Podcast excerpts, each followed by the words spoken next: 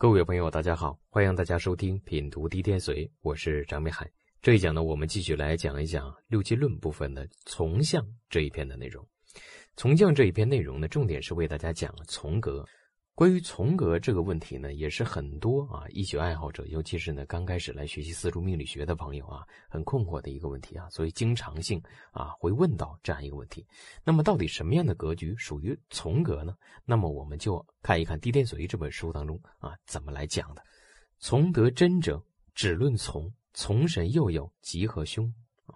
我们来看刘伯温的注解啊：日主孤立无气，天地人缘绝无。一毫生福之意啊，这句话很好理解啊。日主指的就是日元啊，日元孤立无气，就日元非常的弱无气。天地人元，这里面天元指的是天干，地元指的是地支，人元呢指的就是残干，绝无一毫生福之意。那阳外之意啊，这个四柱当中，日主啊，他只有他自己一位啊，其他的无论是天干还是地支。还是地支当中的残干都没有生福日主的这种情况下，我们就可以论成呢从相啊，也是我们所讲的真正的一个从格了啊。日主毫无生福啊，就是从格。但是大家要清楚，这里面叫毫无生福啊，生和福是两回事儿。生啊，你以木的五行为例啊，比如说日元是甲木，生的话那就是水的五行，福呢就是帮他的呀，帮他的就是。木的五行，那阳位之语呢？从格指的是什么呀？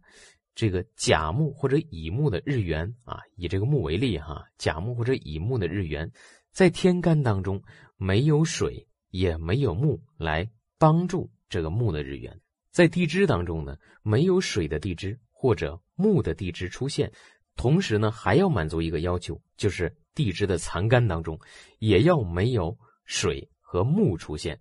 这种情况下就是完全的从相，也是一种真从的情况。所以有很多朋友说，什么是真从啊？对吧？那这样的情况就是真从啊，毫无生福之气。财官甚强，乃为真从也。为什么叫财官甚强呢？对吧？因为财和官呢，它不是生福日主的，它没有生福之意啊。这种情况就从掉了啊。那么这样的组合啊，我们用神如何来取呢？啊，这里面有个非常关键的一点啊，我们来看，即从矣，当论所从之身，啊，什么意思啊？你既然都已经从了啊，那你就不要论你自己了，就放弃自身了，放弃日元，看什么呀？你看从什么？如果从财啊，那就只以财为主，什么意思？如果从的是财的话，那我们整个用神的选取和分析的过程，我们就要以财为主来进行分析。这种情况就抛弃日元了，所以在前文当中啊，狄天嘴当中特意讲到一个问题，叫什么叫体用啊？有的时候呢以日元为体，有的时候呢以四柱为体。这种情况就是抛弃了日元，那就以四柱本身它的最旺的这种五行为体啊。那从财就以财为体来进行分析了，对吧？你看财它的平衡状况如何啊？如果财比较旺啊，又有官，那这个时候呢就可以取官为用神啊，官来泄财。如果呢财很旺啊，没有官只有财的话，那么这个时候就顺势就可以了，取十三啊，取财呀，或者取官呢，也都是可以的啊。如从财，只以财为主，财神呢是木而赐，金不可以克木，克木财衰矣啊。什么意思啊？那这种情况他从掉了这个财，那你就不要去逆局它了。木为财，那么说明日元一定是官。那么遇比劫的时候，就遇到金的时候，叫金不可克木。那遇到金代表什么呢？遇到金不就代表破局吗？对吧？我们说四柱当中啊，走到金运啊，这个从格走到金运，它破局了，原因就是在这儿，对吧？从的财从的好好的啊，它一逢比劫运，金来克这个木啊，那这个时候就叫破局的组合。其他的五行它的从格论法其实道理是一样的啊。我们再来看任你桥对啊这一段原文的一个注解啊。从相不一，非专论财官而已啊！任立桥呢，在这样一个层面当中呢，继续进行阐发了啊，说这个从相啊，不仅仅是一种啊，不是专论财官而已啊，它还可以论其他的情况。日主孤立无气，四柱无生福之意啊，满局官星谓之从官，呃，满局财星谓之从财啊，这里面就。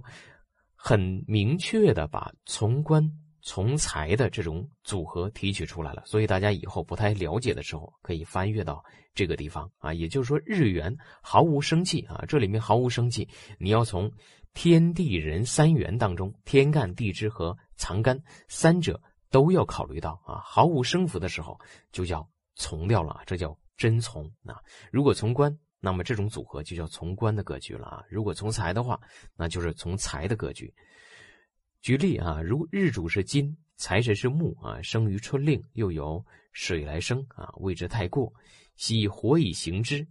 你看任铁桥举的这个例子当中，就是抛弃日元来进行分析的啊。什么意思？你看日主假如说是金的话，那么财神是木，生于春令。什么叫春令啊？就生于春季啊。财是木的五行，生于春季，春季也是木啊，说明这个木是非常旺的，而且呢，又有水来生，水是什么？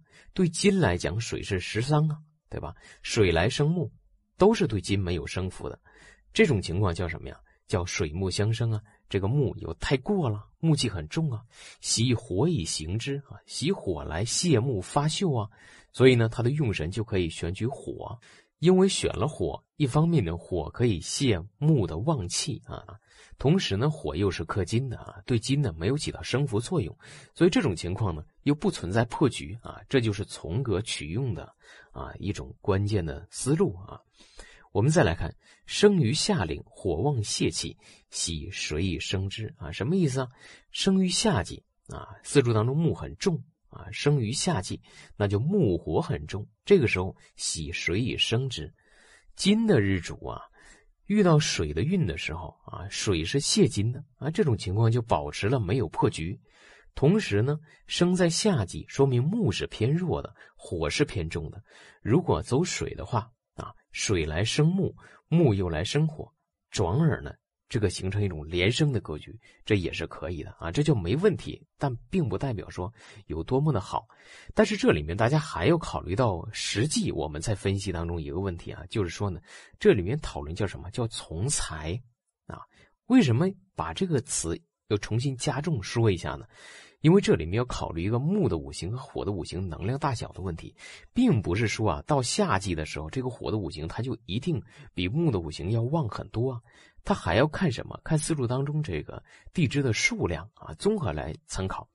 只有当木的五行和火的五行能量相当啊，或者说木的五行啊微微的弱于火的五行的时候，这样的情况再走水运呢，形成了水生木，木生火啊，水助了木，木反而生火，形成一种连生，这是无碍的。